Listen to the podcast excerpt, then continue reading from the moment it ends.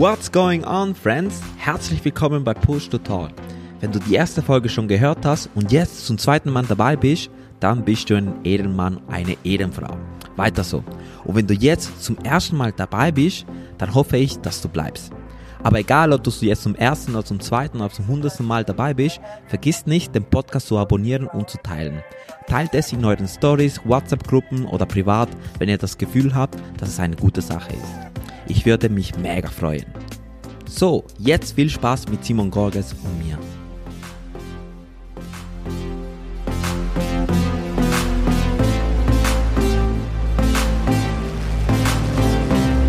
My man! Simon, was Hallo. geht ab, Bruder? Nicht viel. Ähm, liebe Freunde, danke vielmals fürs äh, Reinschalten oder Reinhören. Ähm, ich habe da mir gegenüber sitzt Simon Gorges, ein sehr guter Kollege von mir. Wir haben zusammen studiert, äh, fast gleich, na, oder gleichzeitig die Pilotenausbildung angefangen, ja, bei der Swiss, ich bei der Horizon. Und ähm, ja, Simon, was haben wir für Scheiße mal im Studium gebaut, hä? Ja, im Studium. Vielleicht an den Partys, aber sonst. Ja, ich mag mich erinnern da an unsere Lernphasen, wo wir uns drei Wochen eingesperrt haben in der Bib. Stimmt, ja. Da haben wir uns, glaube ich, kennengelernt. Ja, voll, weil wir das ganze Semester nichts gemacht haben. Wir waren gar nicht zusammen in der Klasse eigentlich. Nee, wir haben uns eigentlich durch, äh, ja, die Coolen finden sich halt Die immer. Kohlen haben sich ge- gefunden irgendwann, ja. Stimmt. Nein, ähm, mega cool, äh, dass du dazu gesagt hast. Ähm, ich finde wirklich, dass du auch, also dass ein, erstens, dass du ein relativ geiler Typ bist und weil, weil ich dich mag, sonst, wär, sonst wären wir ja nicht befreundet, stimmt. Äh, kurzer Fun Fact, wir beide sind auch nach dem Studium, nachdem wir das Studium vor drei Jahren abges- abgeschlossen haben, machen wir ein paar Mal im Jahr was zusammen mit einer anderen Gruppe und yes, Simon war sogar auf meiner Hochzeit. Stimmt, ja. Ja? Hast mir nichts geschenkt, ja? Doch, wir haben dir das geschenkt. Nein, Ein Spaß. Bild. Ein Bild, stimmt. Nein, Spaß. Ne? Der ist nur schnorren gekommen. Nein, stimmt nicht. Ähm, genau, Simi. Jetzt habe ich schon drei Fragen in einer für dich. Okay. Gut, also. Wie hoch bist du jemals geflogen? Also Flight Level mäßig? Ah, okay. Dann, was ist das Schönste, Krasseste, was du da gesehen hast? Und was würdest du dann ein Flat Earther sagen? Einem Flat Earth. okay, äh, das höchste Flight Level, das war, glaube ich, Flight Level 390, weil das ist so das höchste, das wir fliegen. Mit einer A320. Äh, ja, genau. Geht ich A320 weiß im Fall gar nicht auswendig, bis wo das es im Moment zertifiziert ist, so von den Limits her, weil ich eben schon lange nicht mehr geflogen bin, aber ich glaube, das ist 390. Ah, krass. Also geht ein Airbus nicht auf Ja, theoretisch schon, aber ist halt nicht zertifiziert und dann macht man es halt nicht. Theoretisch wird das schon auch physikalisch gehen, aber dann ist auch das, die Margin zwischen, zu der Stall Speed ist halt immer kleiner und Ja, klar, ja. auch, Ähm, ja. Das 390. kriegt man nicht höher dann. Okay. Und was ist das schönste, klassischste, was du da gesehen hast? Ich glaube, das krasseste ist, glaube ich, wenn man relativ nah an anderen Flugzeugen vorbeifliegt. Ich glaube, wir sind mal relativ nah an einem 380er vorbeigeflogen. Und dann, ja, wenn, weil es ist ja dort die Separation 1000, 1000 Fuß, oder? Ja. Und ähm, dort ist es schon relativ nah. Und dann kam auch mal einmal eine Flight Attendant nach vorne und hat dann gesagt, ja, ein Passagier hat gefragt, äh, ob wir das alles im Griff haben da vorne, weil er gerade ein Flugzeug gesehen hat, das relativ nah bei uns vorbeigeflogen ist und der die, die soll mal checken gehen bei uns, ob alles äh, mit rechten Dingen zu, zu nagge. ja, da musste der Captain lachen, aber nee, äh, sonst ähm, ja halt Gewitter, die man so ein bisschen von nah oder die man ein bisschen umfliegen muss, ist ziemlich cool.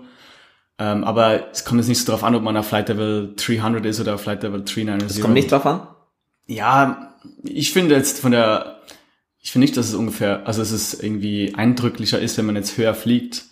Es ist, ähm, ich finde es eigentlich eindrücklicher, wenn man irgendwie beim Landeanflug so ein bisschen Gewitter umfliegen muss und so weiter. Und äh, ja, zum Beispiel diese, ähm, dass ich auch einmal gesehen habe, in meiner kurzen Karriere bis jetzt, sind diese, die, wie heißen die, diese Fires vorne am, an der Windschutzscheibe? Ah, Die, äh, äh, Elmo's Fire. Elmer's Fire, genau. Oh, krass. Und das habe ich zum ersten Mal, ich habe das gar nicht richtig gekannt, so vom, auch vom Ausdruck her. Und dann habe ich erst mal kurz wie so in so einem Captain drüber geschaut, so, äh, okay, was ist das jetzt? Aber äh, hat er mir dann kurz geheißen, normal. Von Elmus Fire habe ich zum, tatsächlich zum ersten Mal in einem Buch gelesen. Ja. Äh, heißt äh, Ferry Pilot. Das ist so ein Pilot, wo immer so Cessnas und Vipers über von Amerika nach Europa rüber geflogen Okay. hat. Äh, und ihr müsst es googeln. Googelt mal Elmus Fire. Ja, cool aus, echt Videos mega, auf YouTube. Sehr, mega eindrücklich. Ja, ja. Richtig cool. Krass. Also, und was würdest du einem Flat Earther sagen? Ja, einem Flat Earther will ich einfach mal sagen, ja, lauf auch mal in eine Richtung und dann schau mal, was passiert. Oder mach mal eine Weltreise oder so, weil ich glaube, Ja, äh, also du kannst sicher nicht einem Flat Earther sagen, mach mal eine Weltreise. ja, aber er- wenn, wenn er denkt, dass die Erde flach ist, dann hat sie irgendwo einen Abgrund, irgendwo ein Ende. Und als ich als Flat Earther wird dann mal an das Ende gehen wollen und schauen, wie das aussieht. Weil das wäre dann sicher cool, oder? Und dann, wenn er es dann nicht findet, dann ist vielleicht ein Indiz, dass vielleicht die Erde doch rund ist. Eine Kugel. Oder, oder du kannst ihn mal mitnehmen, ich glaube auf Flight Level 390, dann sieht man schon ein bisschen Ah, die Erde. Erdkrümmung. Kann man auch machen, ja. Ja, oder so. Oder wenn ein Schiff irgendwie davonfährt, dann immer das Schiff wie untergeht. Das ist auch ein Indiz, dass es rund ist eigentlich, oder? Schon, echt? Ja. Ah, das, hab- das habe ich Ich jetzt glaub, nicht. so, so haben sie es, glaube das war, glaube ich, also ich habe das mal gelesen oder irgendwo gehört, dass das, dies, dort sind sie mal drauf gekommen, dass es ähm, die Erde vielleicht gar nicht so flach ist, sondern halt irgendwie gebogen. Ah, krass, das ist, das ist jetzt, Aber das ist, also bitte lieber mal googeln, bevor jetzt äh, das als Fact genommen wird, aber ich glaube, das habe ich mal gehört, ja. das kommt jetzt auf meine Argumentenliste. Okay, ja. Nein, also warum ich dich das frage, ich habe letztens ein Video gesehen, also mega äh, random, ich war letztens, keine Ahnung, ich war, mir war langweilig auf YouTube Mhm. und dann habe ich so eine Video gesehen von der Flat Earth, Flat Earth Convention. In Amerika gibt's so wirklich ganze Conventions, wo Leute hingehen, wo Ah. Okay. denken, dass die Erde flach ist. Und dann eigentlich wäre wirklich ein Argument gewesen, flieg auf Flight Level Level 390 oder vielleicht schon auf three- Flight Level 300 und dann kannst du schon die Erdkrümmung sehen. Aber Ja, egal. stimmt schon. Aber jeder soll glauben, was, was will, was ja, er will. sicher, ja. So kann jeder glauben, was er will.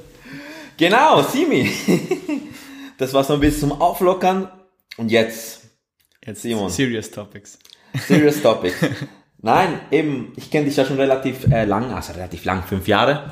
Ähm, eben seit du, ähm, wo wir uns kennengelernt haben im Studium, warst du ja schon aufgenommen bei der Swiss oder hast schon ein Assessment bestanden gehabt.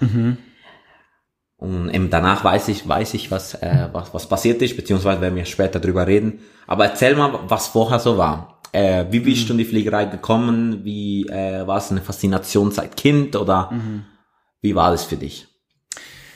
Also für mich war der Beruf Pilot immer schon präsent, weil mein Vater halt schon Pilot war. Der Pilot oder war er Pilot? Ja, ähm, bei Lufthansa bis äh, eigentlich bis Oktober 2019, dort wo ich den ersten Flug hatte auf der Linie mit äh, bei der Swiss. Cool. Also er hat eigentlich aufgehört und ich habe angefangen.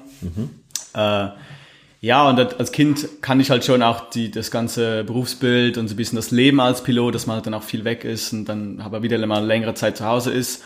Und ich fand das immer ein cooler Beruf. Also ich wollte immer ein bisschen was Abenteuerliches machen. Aber ich bin so einer, der muss sich immer ein bisschen die Optionen offen halten. Deshalb habe ich mich nie so von Anfang an drauf festgelegt. Ich habe einfach die Schule gemacht, immer versucht irgendwie die, die Optionen offen zu halten, ins Gymnasium gehen und so weiter. Und irgendwann muss man sich halt mal entscheiden. Und dort habe ich dann halt immer noch kein Berufsbild gefunden, das mir jetzt besser gefallen hat als Pilot. Und deshalb habe ich einfach gesagt, okay, ich gehe jetzt in die Richtung und ähm, habe mich dann entschieden, ein, ein Studium dazu zu machen, also Aviatik, das ist ja bei uns speziell, dass man das auch studieren kann, zum Bachelor zumindest. Ja. Und ähm, ich mit der gymnasialen Matur musste ich dann halt noch eine Arbeitserfahrung sammeln, ein Jahr. Dann habe ich dann bei der Skyguide, bei der Luftsicherung ein Praktikum gemacht, ein Jahr. Und, wer, und bei uns in der Schweiz gibt es dann noch die fliegerische Vorschule vom Militär. Also Sphäre. Das ist fair, genau. Und die habe ich natürlich auch gemacht, weil das würde ich sowieso jedem empfehlen, weil das ist eigentlich gratis Flugstunden. Ja. Und ähm, dort gibt es eine Empfehlung ähm, für entweder man ist nicht so geeignet für Pilot oder man ist geeignet für, für, für, für Berufspilot oder sogar für Militärpiloten. Das wird dann halt nach Leistung eingestuft.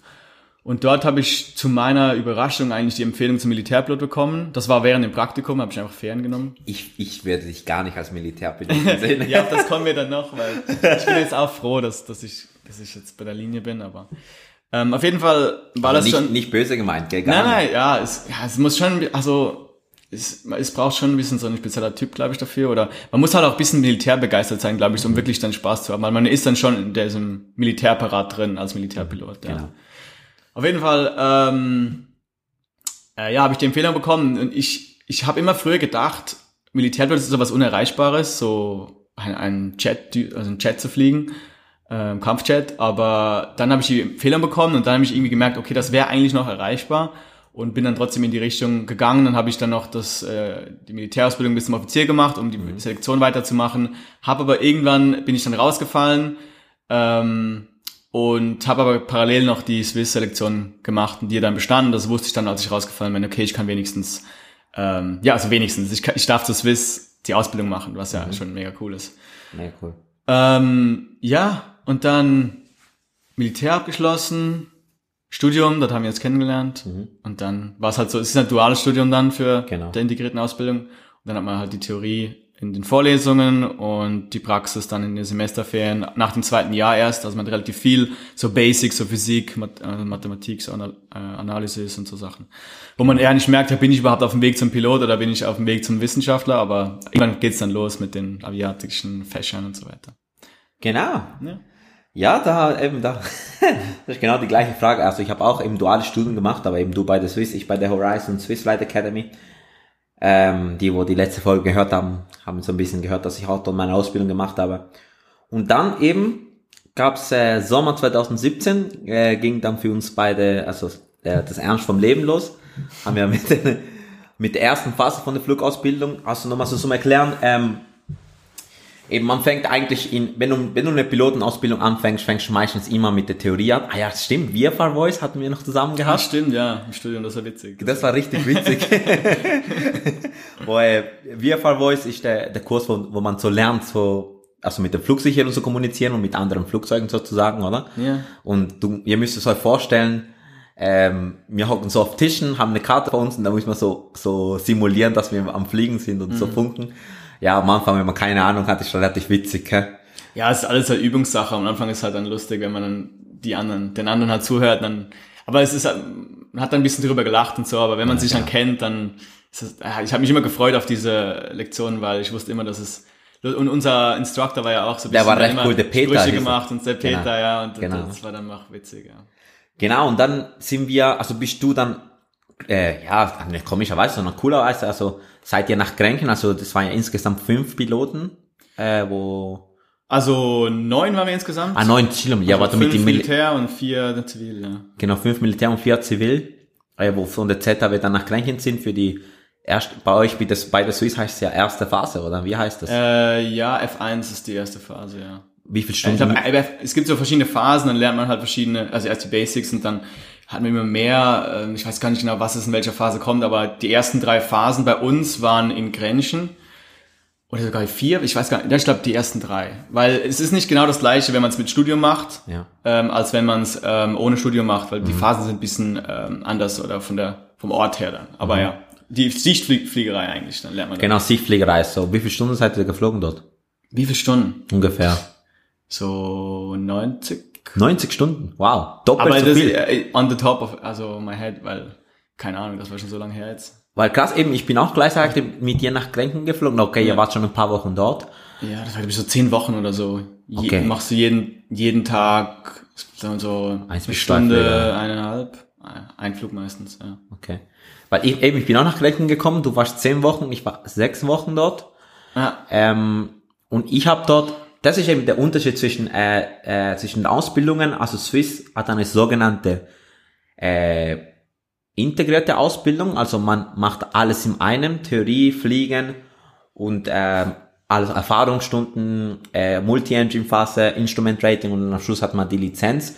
Und bei der modulare Ausbildung, so was bei der Horizon macht, macht man alles so wie so Teile. Zum Beispiel, ich habe zum, zum ersten das PPL gemacht mit 45 Stunden, dann Erfahrungsstunden, Multi-Engine, Instrument Rating und danach äh, Abschluss. Du hattest nach Gedenken hattest du keine PP-Lizenz, oder? Ähm, nein, weil ja den, den Skill-Test, den haben wir einfach nicht gemacht. Das war nicht mehr Teil unserer des Plans unserer Ausbildung. Früher haben die das gemacht, aber mit der Zeit, glaube ich, geht's immer mehr um Kostensparen und dann, für, weil für die Firma brauchen wir es nicht unbedingt. Mhm. Aber ich hätte könnte das privat, hätte ich das einfach, das wäre ein Flug gewesen, mhm. halt, und dann hätte ich es gehabt. Aber weil ich es nicht gerade vorgehabt hat, privat viel zu fliegen und die mhm. Lizenz auf, aufrechtzuerhalten, habe ich gedacht, das lasse ich dann. Mhm. Ja. Okay, und ich, eben nach den sechs Wochen hatte ich, also das ist der Unterschied zwischen modular und integriert. In der modularen Ausbildung bekommst du nach der, nach der ersten Phase kommst du das PPL und danach gehst du in die Erfahrungsstundenphase. Da musste ich zum Beispiel mhm. 100 Stunden Erfahrung sammeln. Wie ist das bei der Swiss nach der ersten Teil in Grenchen? Wie geht's dann bei euch weiter so? Also eben, ich bin ja mit ungefähr 50 Stunden fertig geworden in mhm. Grenchen, die erste Phase, mhm. also wenn man so nimmt, und du mit ja. 90. Ja, ja ich glaube, die, die, das ist ja alles eigentlich reguliert vom Batzel äh, und genau. äh, die Stunden, die müssen wir auch haben, aber bei uns ist das alles Teil der Ausbildung. Also es sind einfach Ausbildungsflüge dann und dann den zweiten Teil der Stunden sammeln wir dann in, äh, also haben wir in Vero Beach gesammelt. Ich glaube, heutzutage ist es auch nicht mehr genau gleich, vor allem jetzt mit Corona und alles. Aber dort sind wir dann auch relativ viel noch Piper Warrior geflogen mhm. und ich glaube schon eher, also irgendwann war es dann so, ja, irgendwie wir lernen gar nichts mehr Neues. Es fühlt sich dann so ein bisschen an, als wie Stunden sammeln. Und ich glaube, das müssen die dann auch halt, weil wir halt eine gewisse Anzahl Stunden haben müssen. Aber ja, dann am Schluss äh, nach dem Studium fertig war, ging es dann für uns in die USA nach genau. äh, Florida, nach Vero Beach. Und dann war dann, ist eigentlich für uns die, so wie es in IFR-Phase losgegangen, so Instrumentenflug lernen. Und dort ist natürlich perfekt dafür, ja, weil klar. ist alles so mega easy, Paradies. Äh, den Flugplan aufgeben und irgendwie, man kann eigentlich mal in die Luft gehen, dort irgendwie ähm, das Requesten, wie nennt sich das? Äh, I, Request IFR. IFR, ja, und dann. Ja, oder join an IFR. Join, join, IFR, ja, join an IFR. Flightplan und dann kann man gerade sagen, was man will, man machen will. Und dann ist das alles easy und dann kann man auch kurzfristig, ja, jetzt gehen wir mal kurz auf den Flugplatz, machen wir ein ILS hier, machen wir ein, äh, ein LPV hier. Es ist so mega easy. Und auch, dort sind halt die Fluglehrer mega jung, weil die müssen auch Stunden sammeln, um dann irgendwann sich bewerben zu können für eine Airline. Und ja, coole Atmosphäre dort, coole Zeit. Also da würdest du sagen, also das, da hast du mir gerade die Frage vor, vorgegriffen, so Unterschiede zwischen eben Amerika und, äh, und auch Europa kann man sagen, Amerika ist viel unkomplizierter. Ja, schon. Würdest du sagen, dass unprofessioneller ist oder, oder wie ist nee. das so? Find, also ich habe jetzt halt nur eine, einen Blick in die Flugschule, bei der ich war. Ähm, aber nein, also nicht, nicht äh, ähm, unprofessioneller, meiner okay. Meinung nach. Nee. Also weil es, das könnte, könnte ja sein, also ich weiß es auch nicht, aber ja. könnte ja sein, dass wenn es so easy ist oder so, ja, aber. Ich glaube, die Lufträume sind einfach viel einfacher mhm. angeordnet und ähm, ja, also das Ganze, die, sagen wir mal, administrativen Aufgaben hinter einem IFR-Flug dort sind viel kleiner. Also wenn ich es vergleiche, wir waren noch in Grenchen noch mal, dann glaube ja. vier Wochen und da sind wir auch IFR geflogen und dort immer schon den Flugplan aufgeben und dann kriegt man einen Slot und dann ähm, kann man nicht gehen wegen Nebel und so und dann muss man den Slot, dann ist der Slot weg, dann muss man dann mal neu, weil man irgendwie irgendwo durchfliegen muss, wo man dann genau zu der Zeit in dem Luftraum sein muss und also das ist dann so. Aber da muss man schon sagen, ne Grenken ist halt schon ein ne Nebelloch. das stimmt, das ist eigentlich der schlimmste Ort für eine, vor allem auch Wir-Fahr-Ausbildung, weil, ja. also Im wir, Herbst wir hatten mega Glück, weil Herbst schon wir waren im Sommer und dort war es eigentlich, wir haben so schönes Wetter gehabt. Genau, wir haben Und echt andere Klassen im Herbst oder im Winter, die sind zum Teil nur nach Neuchâtel hin und zurück die ganze Zeit, weil die konnten nichts anderes machen. Immer so gerade an der Grenze, so da zweieinhalbtausend Fuß oder eineinhalbtausend, irgend sowas. Ja, genau. Äh, pff, das ist echt nicht cool, ja. Und wir konnten wirklich viel machen. Also und wir sind sogar nach Korsika geflogen, übers Meer und alles, also über durch Frankreich alles. Das war schon ja cool. Ja, krass, eben, eben, das fand ich, äh, fand ich, äh, fand ich noch cool. Also noch noch krass, also die Unterschiede so ein bisschen von, von mhm. eben modular und integrierte Ausbildung, eben ihr seid, wie du vorher erzählt hast, nach Vero Beach, ähm, zum Weitermachen mit dem CPL, oder die habt ihr, glaube ich, einen CPL Skill Test dort unten gemacht. Der, ja genau, das war ein Vero Beach, ja, stimmt. Habt ihr, habt ihr, also CPL VFR habt ihr gemacht, also Multi-Engine CPL? Ja, genau, das war VFR, das war eigentlich, das hat uns ein bisschen genervt, weil wir sind nur IFR geflogen praktisch und dann der Skill-Test war dann wieder VFR. Und wir hatten dann einen Vorbereitungsflug für VFR und dann den VFR CPL-Test. Ähm, aber das ging auch. Also ich glaube, also ich finde eigentlich, das war eine von den, den schwersten Skill-Tests in unserer ganzen Ausbildung. Schon? Ja, fand ich schon, weil ja, weil, ja, ne, ich, ich, weil der der IR Skill Test nach in Grenchen, ich finde einfach IFR ist alles so ein bisschen streamlined und für mich liegt das ein bisschen mehr, dass ich das vorausplanen kann. Ich, ich, ich weiß Genau, genau, was passieren ungefähr. ungefähr. Und VFR ist so ein bisschen random manchmal, finde ich. Ich hatte, ich hatte, gerade vor zwei Wochen hatte ich, äh, habe hab ich meine Lizenz erneuern müssen, weil bei mir ist schon fast ein Jahr her, wo ich meine Ausbildung fertig gemacht habe. Ja. Und dann hat der Instruktor auch gesagt, IFA-Teil, tadellos, Okay. gut, sehr gut. Und dann Ja. komme ich wieder im VFA-Teil und dann ist, ist einfach irgendwie Gemurks. ja, ja, aber so hat es sich auch oft angefühlt für mich. Ich bin mehr, aber das so, ich glaube, die richtig Vollblutpiloten, die finden IFR schon mega cool. Und auch viele, also und von den Militärpiloten in meiner Klasse, die finden, glaube ich, VFR sehr cool, vor allem die jetzt Heli fliegen. ja. Ähm, weil man ist schon ein bisschen, man ist schon viel freier dann, wenn man es jetzt so sieht. Ähm, Aber ich finde IFA ist einfach, man ist entspannter. Ja, ja, ja. Ja, man macht einfach sein, man fliegt seinen Plan ab. Es ist so, Genau, genau. fliegt auf der Linie, die man vor sich sieht und fertig. Also, und VFR ist halt cool, weil man kann dann sagen, jetzt gehen wir mal kurz das anschauen, mal Genau, das anschauen. ja, also für einen Rundflug ist VFR viel frei. cooler. Also, es muss man fast VFR. Mal irgendwie zum Matterhorn oder so, da geht ja eigentlich IFR, ich weiß gar nicht. Doch. Geht das? Ja. Weiß es auch nicht. Aber ja, zum Also, aber wir, er, muss ein bisschen höher fliegen. Ja, man muss, also ich sag, ich sag nicht, dass es, dass es irgendwie anspruchsvoller ist, VFA wie IFA zu fliegen, weil eben, es hat ja einen. Grund, dass wir zuerst VFA fliegen und Ja. dann IFA. Ja. Aber es ist einfach, wenn du es drin hast, ist einfach wie entspannter. Ja. Und eben VFA ist man, ist man halt flexibler, flex, flexibler. Ja.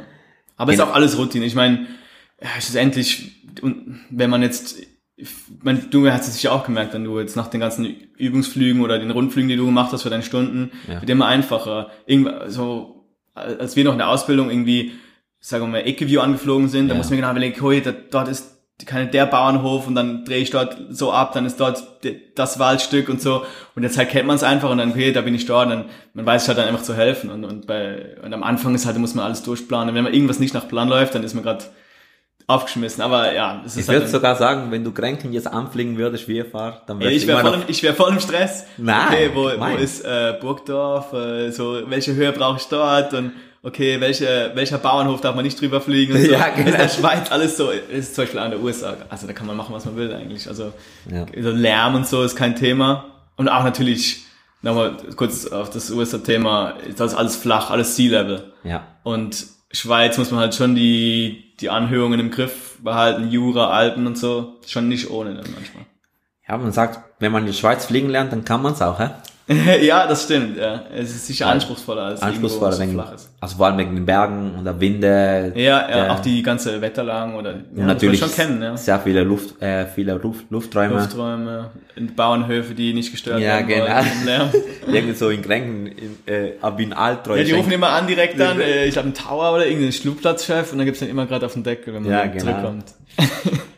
Gut, Tempfall, ähm, im Eier, dann habt ihr eben den Eier, also den CPL-VFA-Teil habt ihr in Amerika gemacht, dann Eier-Test, da hier in Grenchen auf der DR42 wahrscheinlich, ja? Genau, ja. Da, also da ha- habe ich es auch gemacht bei der Horizon, wir haben auch eine DR42.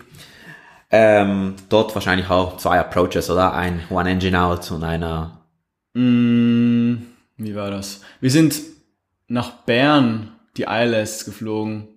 Und dann hätten wir müsst, hätten noch äh, zweimal ILS, muss man, glaube ich.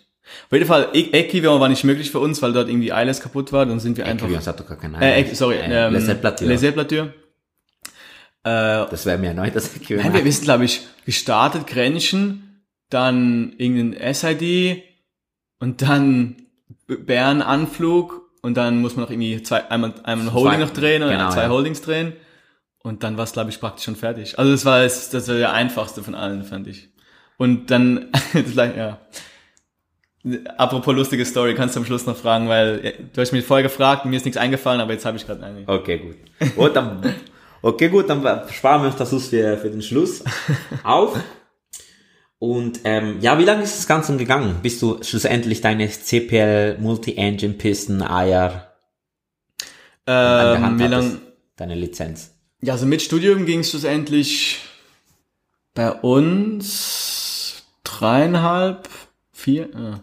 Weil wir haben angefangen im September, oder? Mit dem Studium. 2017? 15. Ah, 15? Okay. ähm, und dann sind wir fertig geworden im Januar oder so. Ah, gut, CPL hat mir vorher schon, ich glaube im Oktober 2018.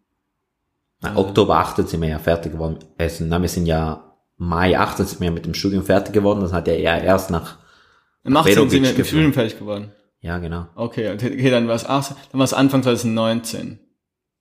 Ja, das Oder mag mich Ende. erinnern. Ich mag mich erinnern, dass wir hatten immer so Breaks dazwischen und so, da hat sich ein bisschen gezogen am Schluss, weil wir hatten noch dieses das MCC oder Multi-Cockpit, Crew Cockpit. äh, Crew Cockpit, ähm, und das war, glaube ich, ähm, im März 2019, genau. Dann war Ende 2018 war IR, Multi, ja, das IR. Mhm. ich mag mich erinnern, ich war an dem Tag, wo du den Check hattest, war ich auch in Grenchen, wollte ich, ich weiß ganz genau, ich wollte dort fliegen, aber eben war es gerade eine Nebel, Nebeldecke über den, über den Flugplatz und ihr konntet irgendwie, Ja gut, der IFR, ja. IFR, ja. Ging dann noch. Sicht hatten wir, ja, das war noch, äh, die Visibility. ich mag mich da erinnern, da warst du recht, äh, also du warst nicht nervös, also wenn ihr Simon kennen würdet, der Typ, ich habe mich noch nie nervös gesehen. Da, ja, das, man, man merkt es mir nicht so an, aber ich, ich bin schon nervös. Also, aber ich finde so, das Nervöse ist immer so vor dem Flug Genau.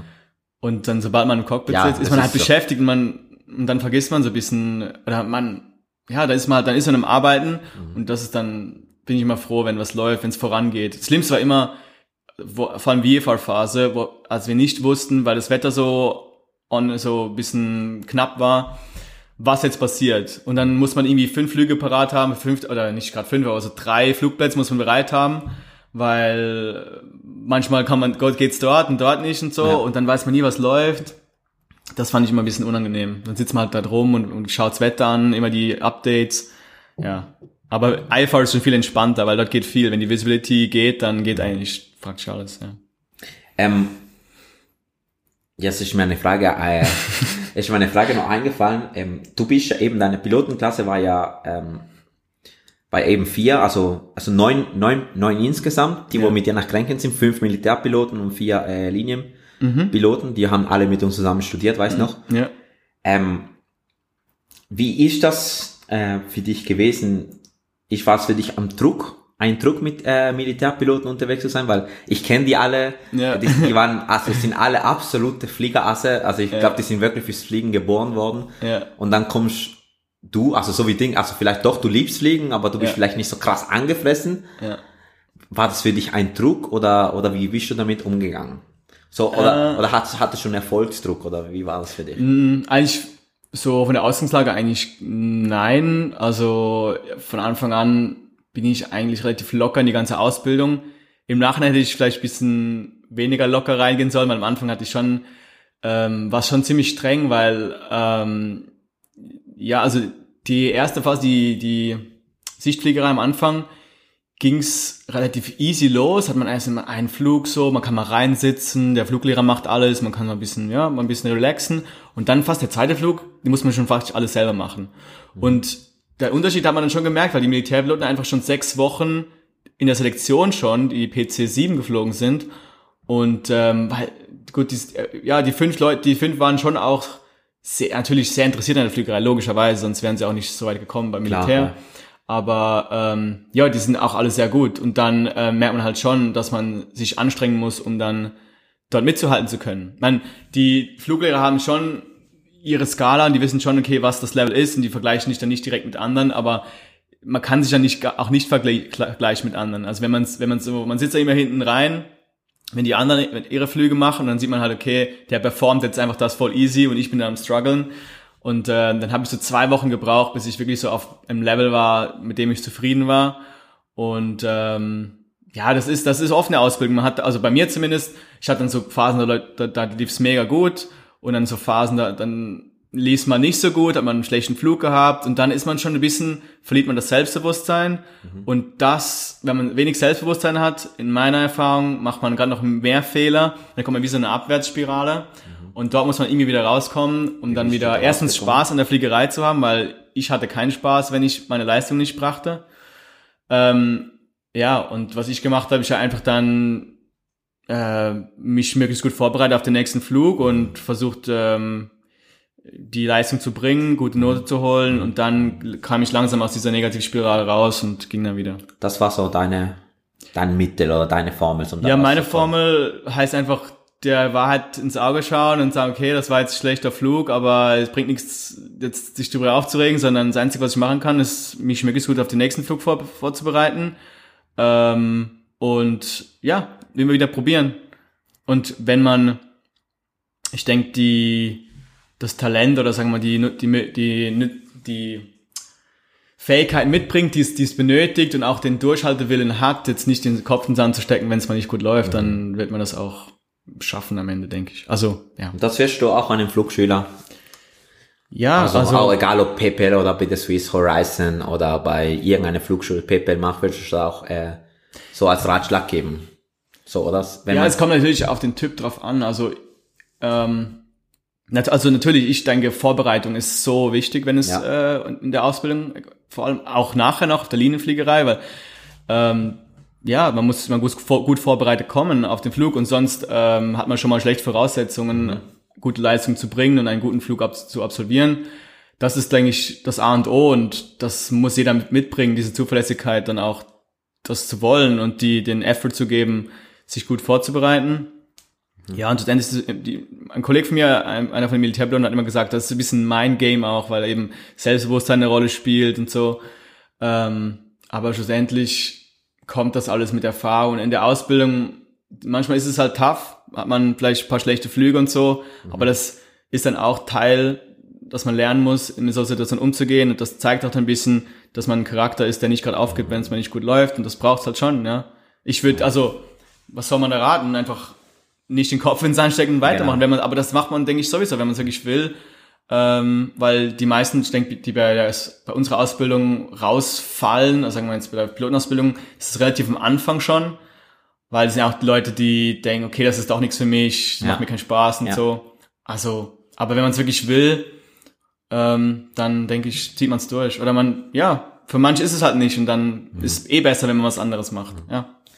Also ich finde äh, ich finde es auch krass, eben Vorbereitung äh, finde ich absolut wichtig. Etwas, wo ich muss ehrlich sagen muss, wo ich mega lang vernachlässigt oder beziehungsweise nicht so ernst genommen habe. Mhm. So Vorbereitung. Ähm, also zum Beispiel in der AIA-Phase, in der Simulatorphase. Mhm. Ähm, man muss ja, also nochmal kurz für den Zuhörer, die was nicht so wissen, man muss ja auch sehr lange in Simulatoren der 42 äh, FMPT. FMPT, ja. Genau. Ähm, Dort, wenn man sich nicht vorbereitet, ist gerade aus, kann man gerade wieder, muss man gar nicht reinsitzen. Da muss man wirklich gar nicht reinsitzen. und ähm, ja, eben ich bin, also ich bin auch so, also habe auch, äh, also eben auch so viel mit selbst, wenn ich einen schlechten Flug gehabt habe oder so, dann mhm. auch natürlich jeder Pilot hat wahrscheinlich da zu kämpfen und eben dann ist dann ist sicher vorbereiten einfach ein Clou, wo du sagst, okay, ich bereite das minutiös vor mhm. und dann mache ich mein Ding und dann gebe ich einfach mein Bestes mhm. und dann und dann und dann kommt's wieder, mhm. kommt wieder gut. Genau. Gut, und dann eben hast du die Ausbildung erfolgreich absolviert und dann bist du ins Type Rating A320 gekommen. Ähm, so, A320, wie findest du den Flieger? Ja, mega nice. Mega nice.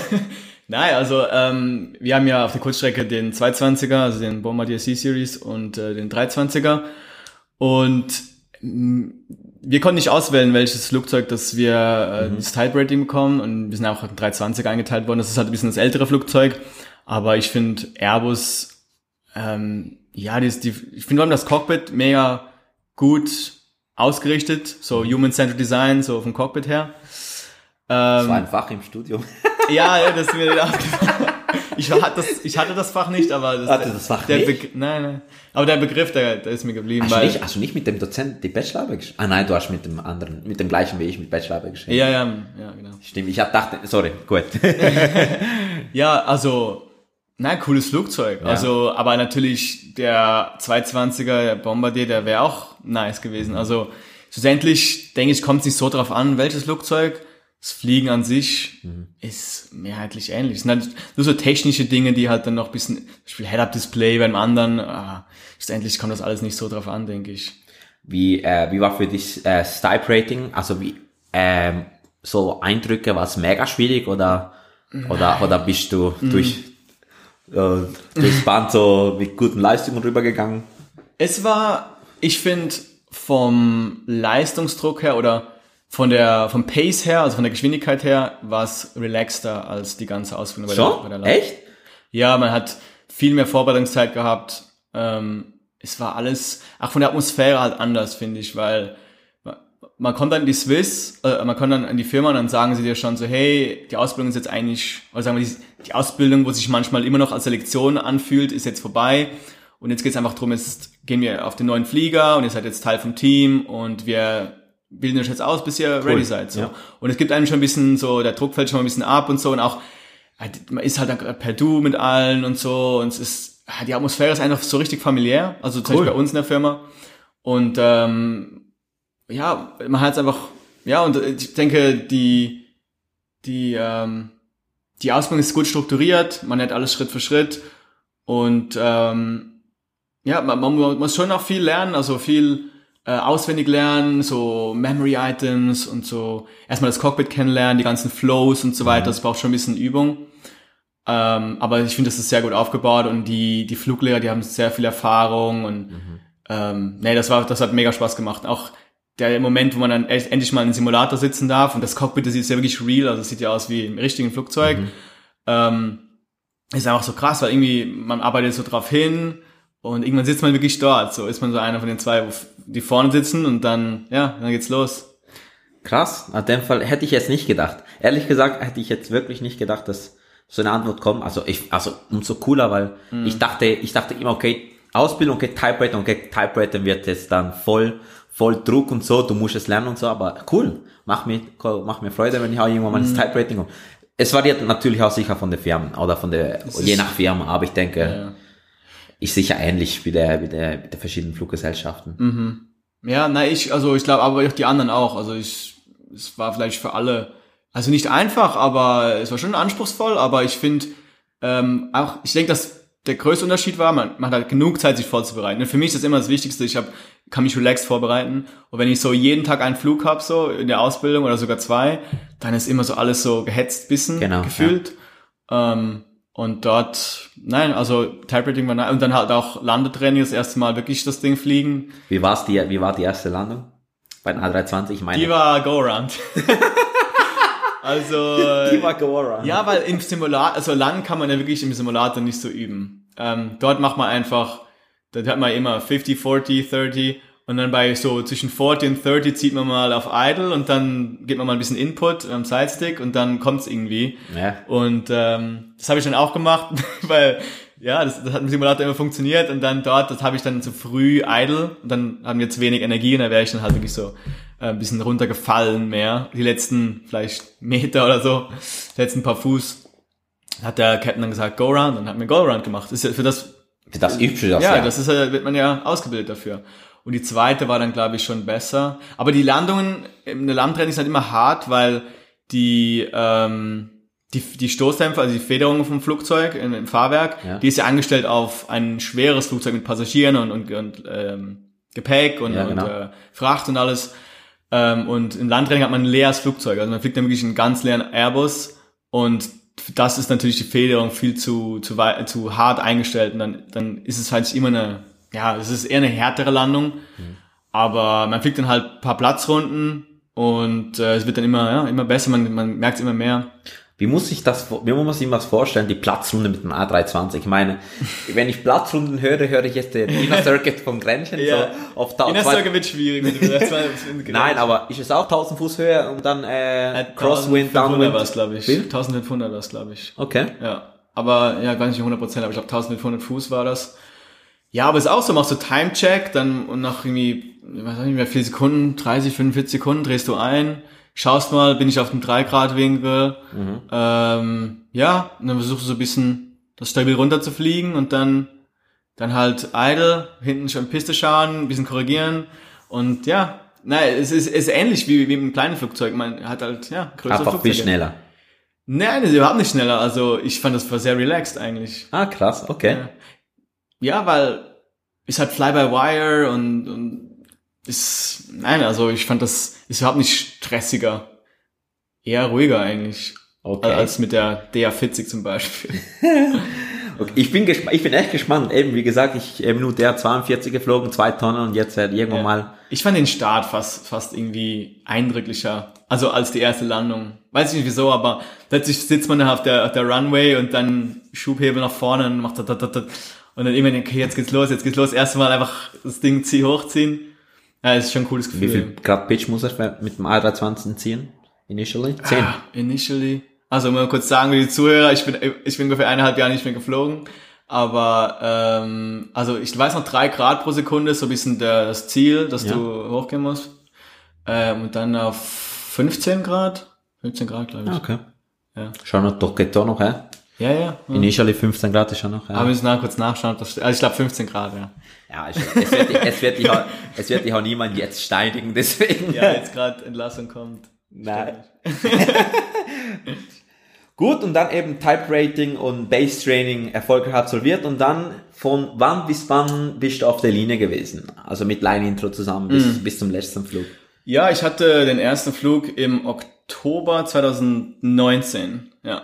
Und dann, das nennt sich dann Lifos bei uns, die Line-Intro-Phase. Dort äh, lernt man halt diese ein bisschen Destination kennen, bis die, wie das da abläuft auf der Linie, die ganzen äh, Routine, Sachen, die du immer machen musst und so weiter. Ja. Und das ist halt auch mega cool, weil du dann immer, die ersten paar Rotations, die du hast, hast du eigentlich immer noch einen Co- Co-Piloten dabei. So ein AFO nennt sich das, Ausbildungs-First Officer, der dir eigentlich alles zeigt. Und der weiß ja sein Business in- und auswendig und der kann dann die Tricks zeigen und so, wie er ein bisschen effizienter arbeitet und so weiter. Und dann bist du immer unterwegs, so vier Tage, ähm, mit einem von denen und halt auch ein Trainings-, also ein Instructor-Captain ist dabei.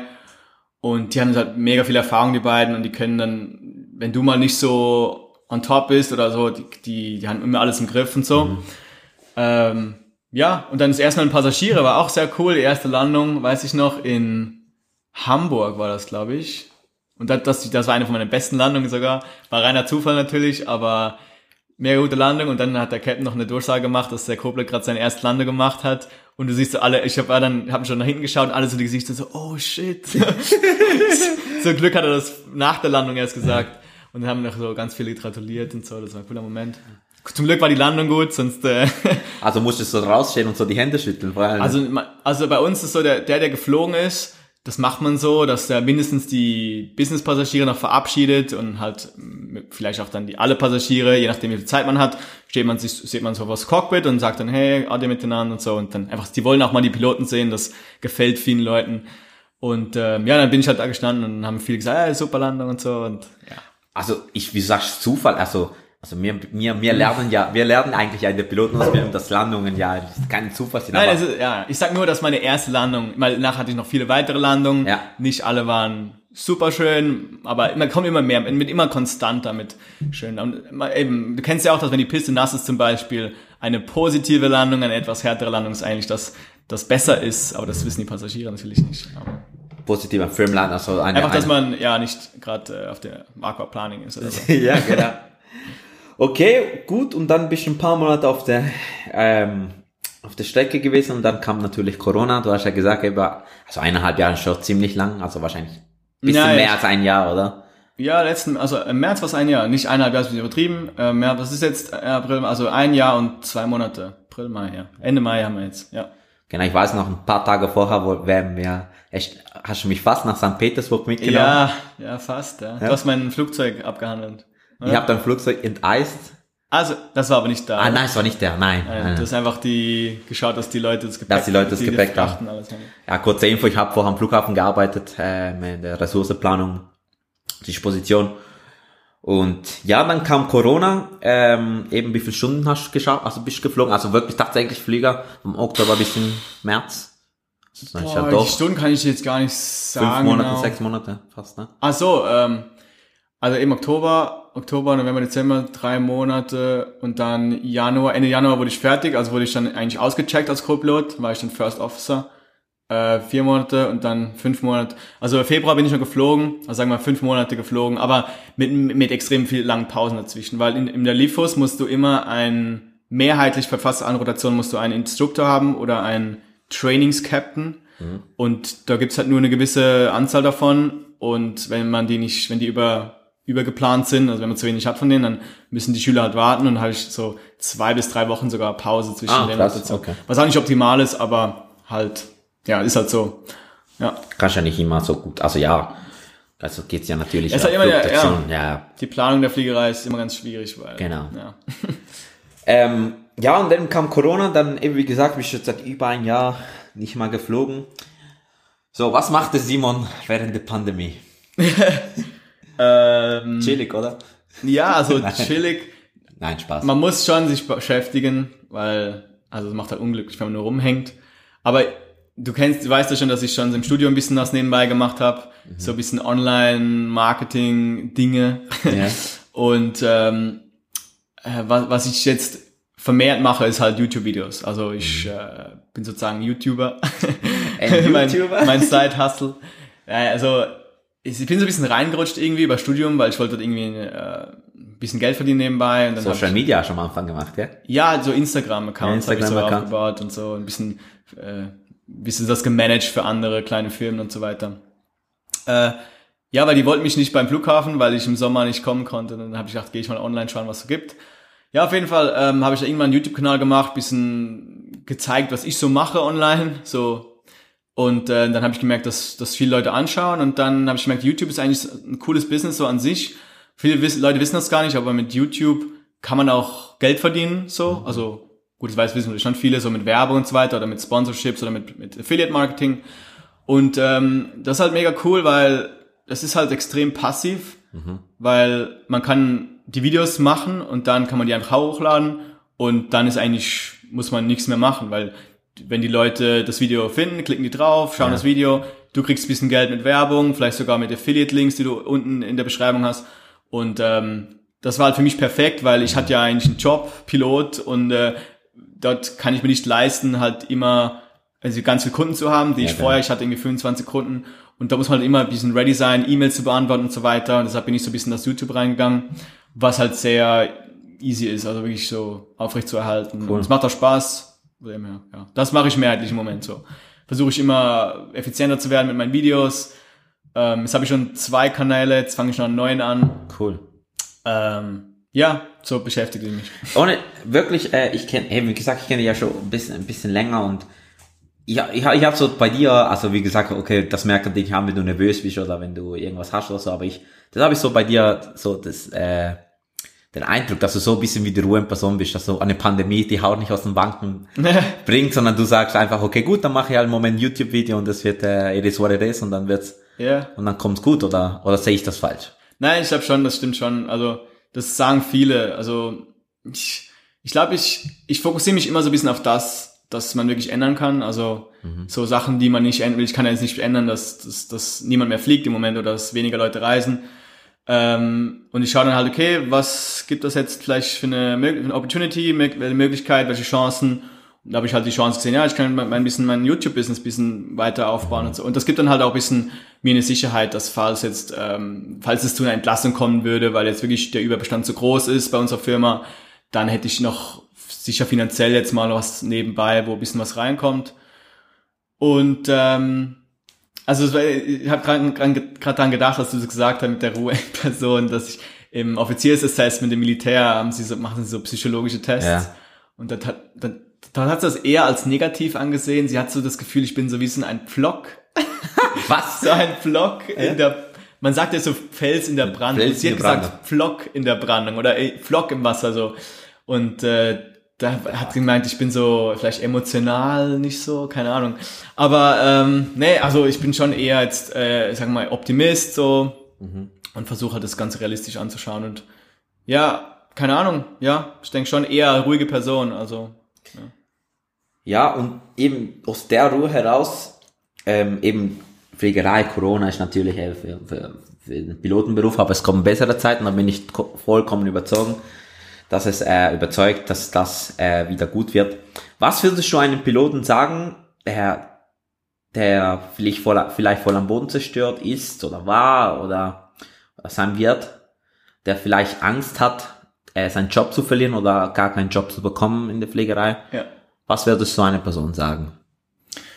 Ähm, ja, ich glaube, der erste Schritt ist so mal akzeptieren, was Realität ist Mhm. Einfach mal, es ist jetzt so, wie es ist.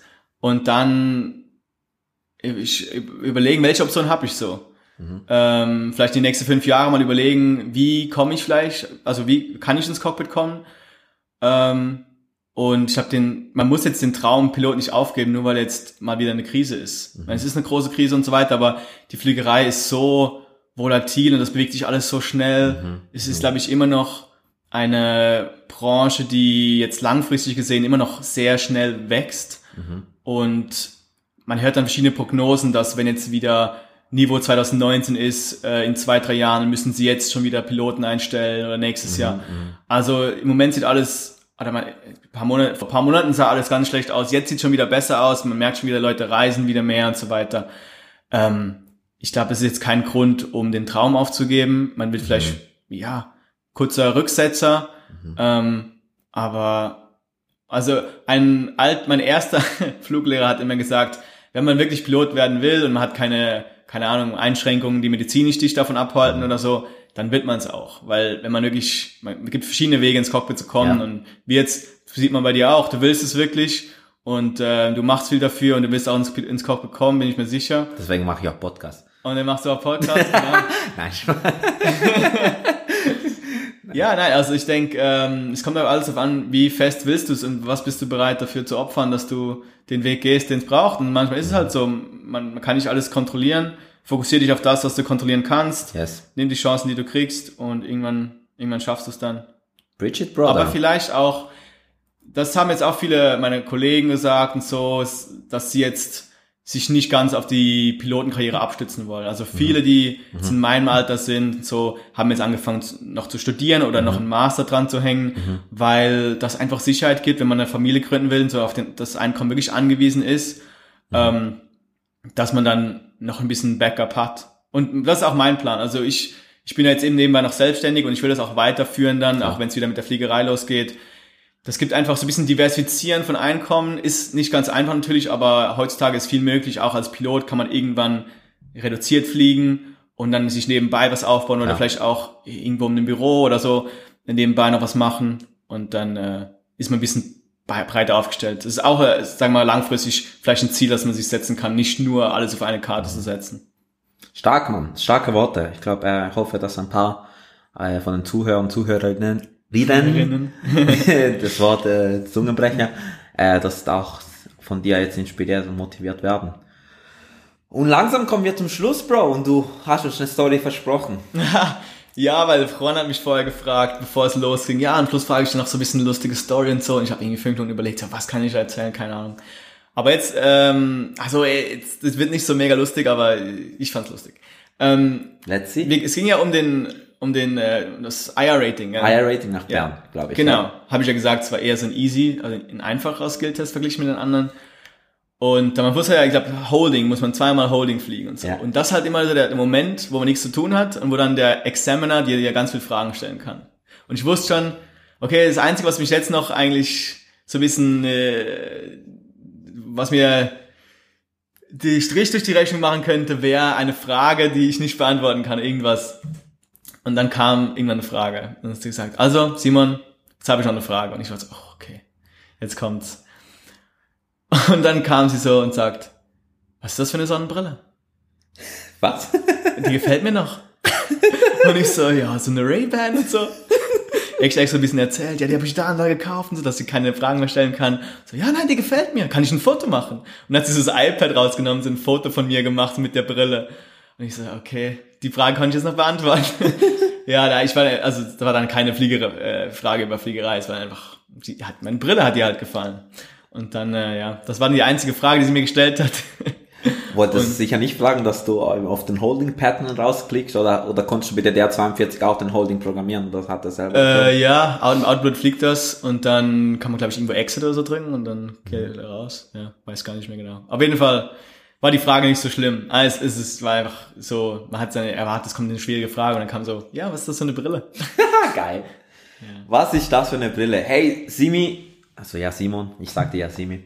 Ähm, danke dir für deine Zeit. Äh, es war mega spannend, dir zuzuhören. Ähm, und yes, äh, ich hoffe, dass du im Sommer zum Fliegen kommst.